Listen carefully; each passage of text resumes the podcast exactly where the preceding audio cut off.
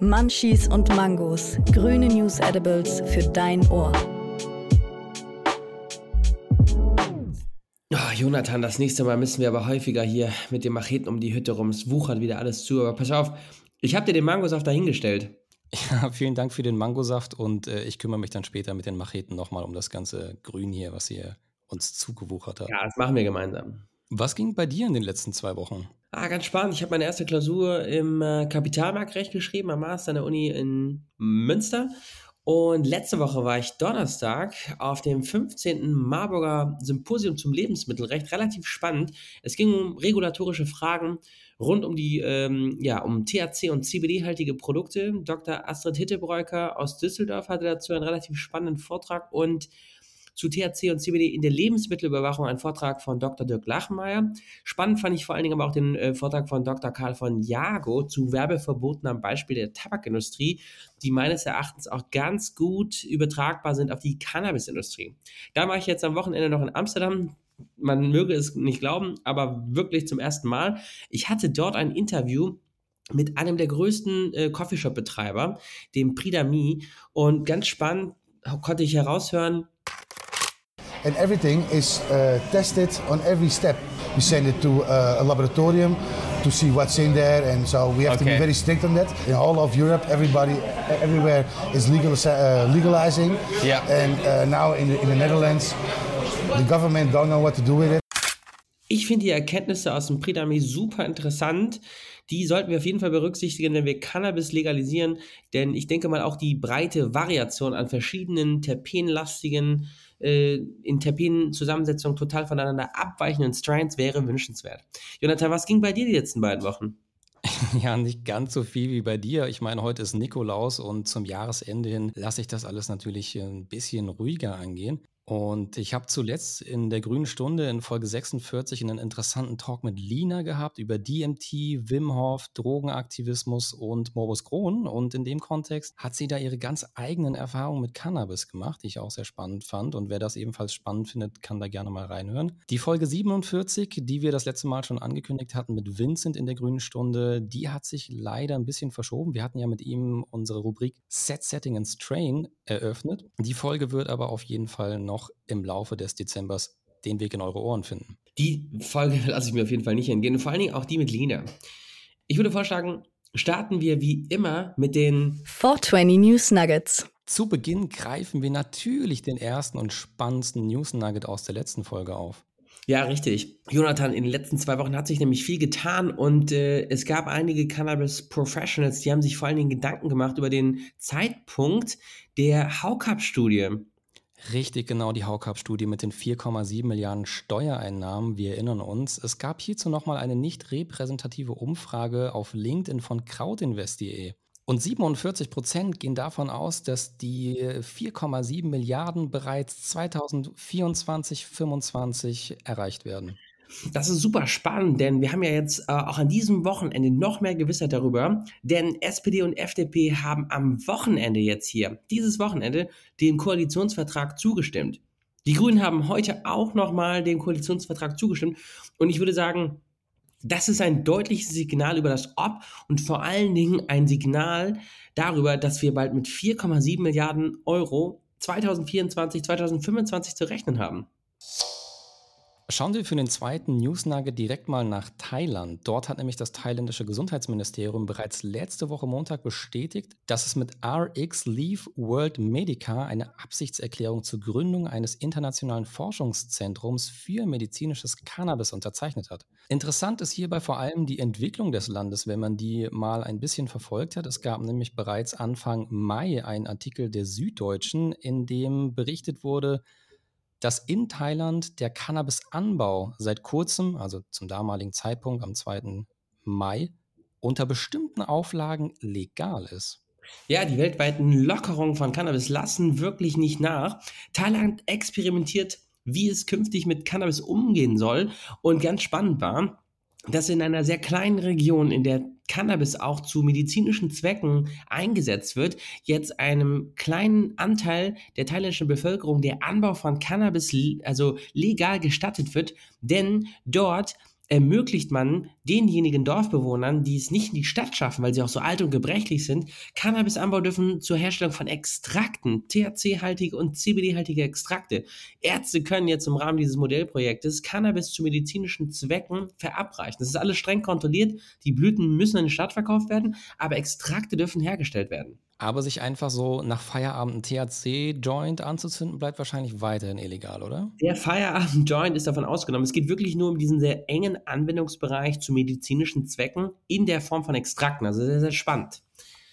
Aber ähm, ich würde sagen, Thailand ist ja sehr tropisch. Kommen wir vielleicht zu einem nicht so tropischen Land, weil es reißt nicht ab. Äh, auf der Welt ist noch was Spannendes passiert, Jonathan, in, in Neuseeland, oder? Ja, richtig. Und zwar letzte Woche ist dort als erstes Land der Welt Drug-Checking vollständig legalisiert worden. Drug-Checking soll allerdings nicht in erster Linie die Drogen legalisieren, sondern zumindest den illegalen Konsum sicherer machen.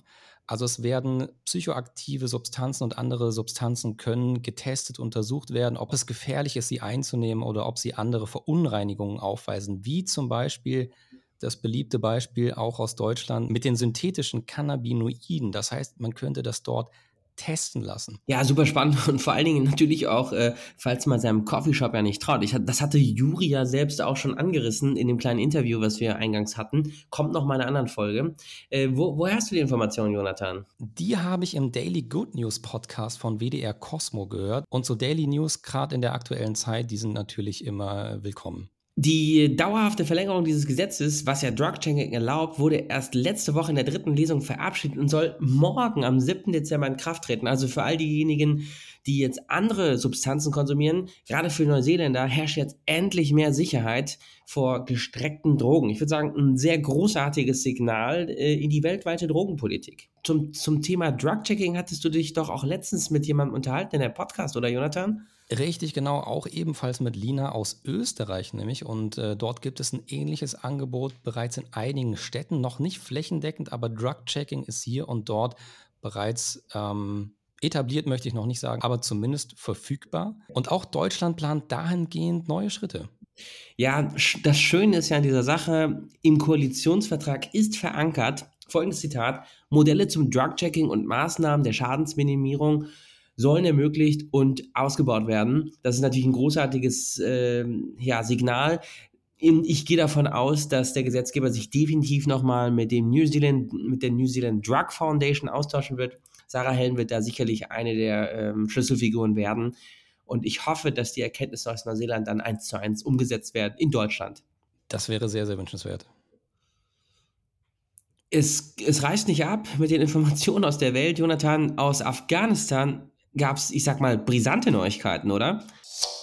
Ja, und auch sehr kuriose Neuigkeiten. Also ich habe da einen Artikel von der Taz gefunden, in der unter anderem auch darüber geschrieben wird, dass Afghanistan heute höchstwahrscheinlich zweitgrößter Produzent des schwarzbraunen Harzes ist. Und warum schreibt die Taz das? Weil am 24. November wiederum ein Sprecher des Taliban-Innenministeriums auf Twitter geschrieben hat, man habe mit Vertretern einer deutschen Firma einen Vertrag abgeschlossen. Und das Brisante hierbei ist, dass das Ganze an dem Tag passiert ist, beziehungsweise an dem Tag auf Twitter geschrieben wurde, an dem die deutschen Ampelparteien ihren Koalitionsvertrag inklusive Cannabis-Legalisierung veröffentlicht haben. Ich finde es sehr brisant und ich finde, das äh, sollte uns dazu veranlassen, ob und wie wir Quellenherkünfte sicherstellen. Also, dass wir sicherstellen, wo denn das Cannabis herkommt, insbesondere auch, sage ich mal, Hasch, das ist ja nichts anderes als ähm, ja, verarbeitete Trichome, äh, in unseren deutschen lizenzierten Fachgeschäften Einzug finden sollen. Denn es wird ja nicht bei in Deutschland produzierten Strains bleiben. Das äh, sagt ja schon das Pridami in Amsterdam, also eines der größten Coffeeshops. Denn mhm äh, wenn wir zum Beispiel auch äh, Strands aus Jamaika oder aus Australien hier anbieten wollen, was ja wünschenswert wäre, weil wir am Ende auch, äh, auch äh, in der Cannabis-Szene von sehr vielen verschiedenen Geschmäckern sprechen können und da ja auch äh, ähnlich wie bei Wein sehr große Unterschiede festzustellen sind, dass wir hier vielleicht darauf achten, nicht mittelbar solche Regime, äh, Diktaturen oder auch Machtregime wie die Taliban mittelbar zu finanzieren. Das äh, wäre mir auf jeden Fall ein Anliegen. Ja, auf jeden Fall. Also ich habe in dem Artikel der Taz zumindest nichts gefunden bezüglich Import nach Europa oder Deutschland. kann mir das ehrlich gesagt auch nur sehr, sehr schwer vorstellen. Aber wer weiß, wo das äh, vielleicht dann doch noch landet. Ich, es ist natürlich trotzdem spannend, weil bei Hasch, wenn es äh, hochgradig verarbeitet ist, ich meine, das ist so, sieht aus wie braune Knete. Woher weiß man, dass dieses Hasch äh, aus Spanien kommt oder halt aus Afghanistan? Da hm, kann die Forschung sicherlich auch noch bestimmt unterstützen. Aber ich würde vorschlagen, wir kommen zu einer anderen, ja, sehr, sagen wir mal, erfreulichen Nachricht. Bist Richtig. du bereit, Jonathan? Ja, zu, mit einer sehr erfreulichen Nachricht aus äh, Europa. Korrekt. Der EU-Rat hat auf Vorschlag des EU-Parlaments folgenden Vorschlag angenommen, denn der THC-Höchstgehalt für Nutzhanf wird von 0,2 auf 0,3 Prozent angehoben. Und ähm, lange Rede, kurzer Sinn, der Präsident des European Industrial Hemp Association Verbandes, Daniel Kruse, sagte, es erinnert an die Aussage eines sehr bekannten Astronauten, 0,1 Prozent ist ein kleiner Schritt für das Europäische Parlament, aber ein großer Schritt für die europäische Nutzhanfindustrie. Ich habe über ein Jahrzehnt für diesen Moment gekämpft. Das ist ein guter Tag für den Hanfsektor und für eine grüne Zukunft Europas.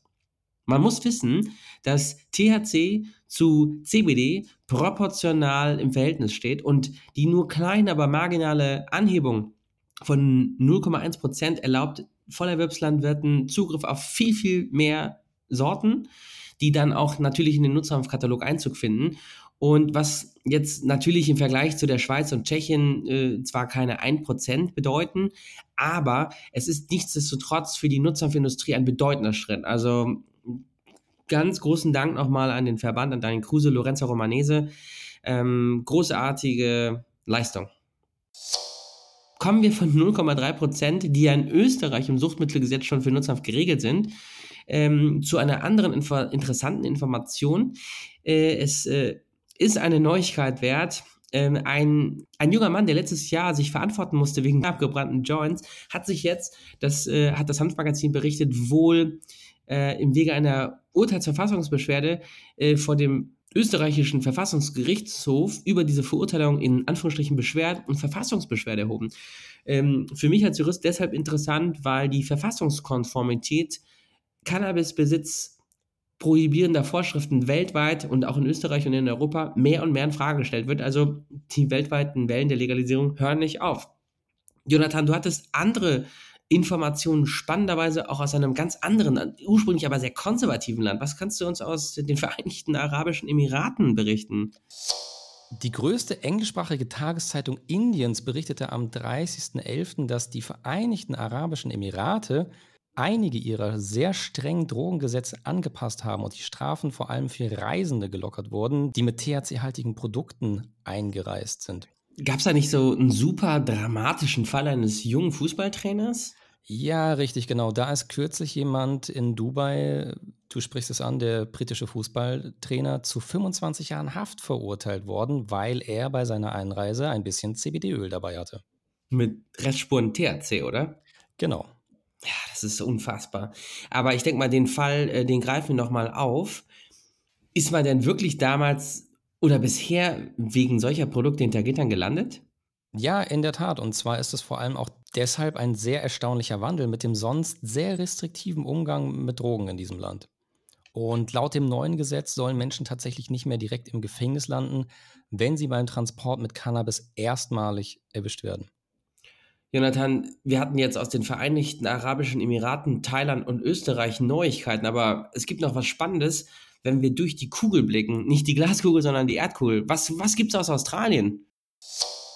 In Australien ist der Forscherin Dr. Danielle McCartney etwas sehr Erstaunliches gelungen. Und zwar hat sie alle bis dato verfügbaren Studien im Zusammenhang zwischen Fahrleistung und Konzentration von THC, also dem berauschenden Bestandteil von Cannabis, in Blut und Speichel analysiert und diese Studie wurde jetzt kürzlich veröffentlicht mit einem sehr erstaunlichen Ergebnis. Ich zitiere, eine Cannabis-unerfahrene Person kann eine große orale Dosis THC einnehmen und völlig untauglich sein, Auto zu fahren, aber extrem niedrige THC-Konzentrationen im Blut und in der Mundflüssigkeit registrieren.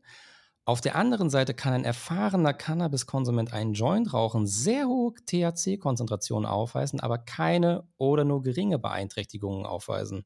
Die Hauptautorin Dr. Danielle McCartney sagte, höhere THC-Konzentrationen im Blut waren bei gelegentlichen Cannabiskonsumenten nur schwach mit einer erhöhten Beeinträchtigung verbunden, während bei regelmäßigen Cannabiskonsumenten gar kein signifikanter Zusammenhang festgestellt wurde. Und das ist doch wirklich höchst spannend. Ja, das ist total krass. Also ich sag mal, aus juristischer Perspektive ist es deshalb so brisant, weil bei regelmäßigen Cannabiskonsumenten, wenn da ja gar kein signifikanter Zusammenhang festgestellt werden kann, hat das natürlich Auswirkungen auf unsere Rechtsprechung. Also es ist äh, dann ja gar kein verlässlicher oder nur sehr schwach, äh, schwacher Indikator, also diese THC-Werte, wenn, also wenn die THC-Konzentration in Speichel und oder Blut ein so schwacher Indikator ist, dann müssen wir unsere Rechtsprechung anpassen. Paragraph 316 Strafgesetzbuch verbietet ähm, eine Fahrt mit einem Kraftfahrzeug im Zustand der Fahruntüchtigkeit, also Fahruntüchtigkeit, also Trunkenheit im Verkehr steht im Tatbestand in der Überschrift. Und vor allem müssen wir mit Blick auf Paragraph 24a Straßenverkehrsgesetz, der, ich zitiere ihn ganz kurz, folgendes besagt, ordnungswidrig handle derjenige, wer unter der Wirkung eines in der Anlage zu dieser Vorschrift genannten berauschenden Mittels im Straßenverkehr ein Kraftfahrzeug führt, müssen wir dann ja vollkommen anpassen, denn äh, die Erkenntnisse aus Australien haben massiven Einfluss auf unsere Rechtsprechung, weil wenn es so schwache Indikatoren sind, können wir deswegen Leute ja gar nicht mehr verurteilen, weil dieses Gesetz überhaupt nicht geeignet ist und äh, äh, erforderlich ist, Leuten den Lappen abzunehmen, also die Fahrerlaubnis zu entziehen, wenn die wissenschaftliche Grunderkenntnis schon falsch ist. Also das wird noch sehr, sehr, sehr spannend zu beobachten sein. Und ich denke mal, ähm, auch hier äh, wird Daniel McCartney definitiv Ansprechpartner werden, wenn es darum geht, einen neuen Grenzwert festzusetzen, der sowieso komplett überholt ist. Aber äh, ich sag mal so, Australien, spannende Neuigkeiten. Wir haben noch ein Goodie für euch. Jonathan, aus Malta gibt es Neuigkeiten, oder? Genau, in Malta steht die Legalisierung kurz vor der Tür. Und zwar hat das Hanfjournal bereits letzten Freitag in ihrer Online-Ausgabe berichtet, dass es demnächst losgeht. Ja, der Gesetzesvorschlag liegt äh, zu einer letzten Abstimmung im Parlament bereit. Bei einem positiven Ausgang würde die Legalisierung vermutlich in den nächsten zwei Wochen in einem Gesetz verankert werden. Spannend finde ich vor allem die Hauptintention der Regierung in Malta. Die wollen nämlich damit der Mafia eine der wichtigsten Einnahmequellen entziehen. Man will also die Schäden des Drogenhandels verringern und nicht, wie vielleicht in anderen Ländern, die Cannabiskultur oder den Konsum fördern. Der Handel bleibt daher eine schwere Straftat. Der private Konsum soll jedoch vollständig legalisiert werden.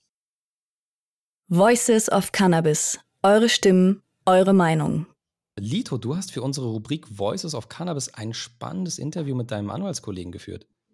Ja, ganz genau. Kai Friedrich Niemann, mein ja, Kooperationspartner und Kollege, hat ähm, zu den Gerüchten auf LinkedIn nochmal Position bezogen. Zu der spannenden Frage, ob der Bundesrat einer Legalisierung im Wege stehen kann. Mein Judiz sagt nein. Kai hat natürlich die Antwort. Ja, Kai, cool. Danke, dass wir dich als Voice of Cannabis in den Podcast nehmen können. Es gibt ja äh, Diskussionen in der Community, ob der Bundesrat einer Legalisierung im Wege stehen kann. Also insbesondere ja, gibt es vereinzelte Stimmen. Was kann man dazu soweit sagen? Ja, vielen Dank erstmal, dass ich heute hier sein darf. Äh, super tolles Top-Format. Vielen Dank. Äh, viel Erfolg damit. Also die, äh, das Recht der Betäubungsmittel ist Gegenstand der konkurrierenden Gesetzgebung, so heißt das. Äh, und von diesem äh, Gesetzgebungsrecht hat der Bund Gebrauch gemacht. Das heißt, nur der Bund kann darüber entscheiden, was strafbar ist und äh, was, wie das Betäubungsmittelrecht ausgestaltet wird. Das mal vorab. Das heißt, nur der Bund kann grundlegende Entscheidungen treffen und der Bundesrat kann die auch nicht blockieren. Das geht nicht. Ja? Man hat natürlich auch die, den Betäubungsmittelverkehr, das ist auch Gegenstand der konkurrierenden Gesetzgebung. Und da kann der Bund äh, sein Gesetzgebungsrecht äh, im Cannabiskontrollgesetz äh, auch davon Gebrauch machen. Und dann wird es kompliziert. Ähm, also die grobe Richtung kann der Bundesrat nicht verhindern. Aber bei der Ausgestaltung der einzelnen Pflichten und des einzelnen Verwaltungsverfahrens, äh, da müssen die Länder dann beteiligt werden. Ähm, zum Beispiel finden wir im Cannabiskontrollgesetz äh, diese Vorschrift aus Paragraph 21. Äh, wo drin steht, äh, die Länder können die Höchstanzahl der Fachgeschäfte beschränken und den Mindestabstand zu den Schulen. Aber ohne, dass es im Detail geregelt ist. Ja? Und das ist der springende Punkt. Wenn ich zum Beispiel Bayern habe, die gegen äh, Cannabis sind und gegen eine Legalisierung sind, äh, die sagen dann für jedes äh, Oberzentrum nur ein Cannabis-Fachgeschäft. Das ist natürlich viel zu wenig, damit kann ich den Schwarzmarkt nicht zurückdrängen. Wenn jetzt der Bund stärkere Regeln vorgeben würde, wenn der Bund jetzt sagen würde, ne, die äh, Höchstanzahl kann nur äh, auf die und die Art und Weise beschränkt werden, dann kommt Artikel 84 Grundgesetz ins Spiel und dann wird diese, weil dann das Verwaltungsverfahren im Einzelnen geregelt wird, wird diese Vorschrift aus dem Cannabiskontrollgesetz wieder zustimmungspflichtig. Ja? Das heißt, wenn, der, wenn die Länder das Verwaltungsverfahren in eigener Verantwortung ausgestalten können, in der Ausführung dieses Bundesgesetzes, dann äh, ist es nicht zustimmungspflichtig. Gebe ich den Ländern das Verwaltungsverfahren vor, im Einzelnen, im Detail, wird es zustimmungspflichtig. Muss der Bundesrat zustimmen. Ja? So ungefähr. Das heißt, wenn man dann äh, nachher in dieses Gesetzgebungsverfahren hineingeht und stellt fest, der Bundestag, der Bundesrat äh, stellt sich quer, das ist schon oft passiert, dann löst man einzelne Bestimmungen wieder raus aus diesem Gesetz, äh, ne, äh, nimmt die Details wieder raus, stellt nur das grobe äh, Verfahren oder die grobe äh, Regelung rein und überlässt den Ländern dann die Details. Dann hat man das natürlich bundeseinheitlich nicht wirklich gut geregelt, ne, aber zumindest äh, ist äh, der, der Kern des Gesetzes dann nicht mehr zustimmungspflichtig. Das ist schon oft so passiert und dann geht es in den Vermittlungsausschuss und hin und her. Ich glaube aber, das ist ein Sturm im Wasserglas, weil wenn der Bundestag sich für eine äh, Legalis bundesweite Legalisierung entscheidet, dann wird der Bundesrat da auch mitmachen und auch kooperieren. Ähm, das Cannabiskontrollgesetz ganz am Anfang äh, sagt ja auch, ne, der Bundestag hat heute mit Zustimmung des Bundesrates äh, beschlossen, ne, und dann kommen die ganzen Artikel zu den ganzen Änderungsgesetzen, Cannabiskontrollgesetz, StVO ähm, etc. Und ähm, so wird das dann auch äh, passieren. Ich kann mir nicht vorstellen, dass der Bundesrat sich da so querlegt und äh, äh eine kooperative Einführung dieses Gesetzes für, äh, ja, oder, oder nicht, nicht verhindert, aber zumindest erschwert. Das kann ich mir nicht vorstellen. Ja, Kai, vielen Dank für die Erklärung. Dann äh, danke für deine Zeit. Danke, dass du dir die Zeit genommen hast, uns das zu erklären. Und ja, vielleicht bis zum nächsten Mal. Sehr gerne. Große Ehre, hier gewesen zu sein. Danke, Kai. Kommen wir nun zur letzten Rubrik für heute. Die grünen Briefe. Mike hatte uns als Erster an hi at munchies- und mangos.de geschrieben. Hallo zusammen. Mein Lob aus meinem Instagram-Kommentar zu eurer ersten Folge wiederhole ich hier gern nochmal. Wirklich erstklassig. Ausrufezeichen. Vielen Dank für eure Mühe und weiterhin viel Spaß und Erfolg mit eurem Podcast. Beste Grüße und noch eine fantastische Woche für euch, Mike. Vielen Dank auch für die ganzen anderen E-Mails, die uns erreicht haben. Die können wir aber hier leider nicht alle vorlesen. Und danke für das zahlreiche Feedback auf Instagram. Wenn ihr uns weiterhin Feedback geben wollt, Themenvorschläge habt oder vielleicht selbst im Podcast mit eurer Stimme auftauchen wollt, schreibt uns gerne an hi at munchies-und-mangos.de. Bedanken möchten wir uns natürlich auf jeden Fall sehr, sehr, sehr gerne und wieder wie immer bei Linnea für die tollen Voice-Overs bei AK420 für das großartige Intro. Und ganz herzliche Grüße an Leni Sunshine für Artwork und Cover. Ohne euch drei wäre das alles nicht möglich gewesen. Wir sind in zwei Wochen am 20. Dezember natürlich um 4.20 Uhr mit einer neuen Folge zurück. Lasst gerne ein Like da, wenn euch die Folge sehr, sehr interessiert hat oder schickt sie und teilt sie mit euren Freunden. Drückt gerne auf die Glocke, aber nicht auf den Weihnachtsbaum und alle anderen Abos, die ihr machen könnt. Das ist die größte Form, in der ihr uns unterstützen könnt.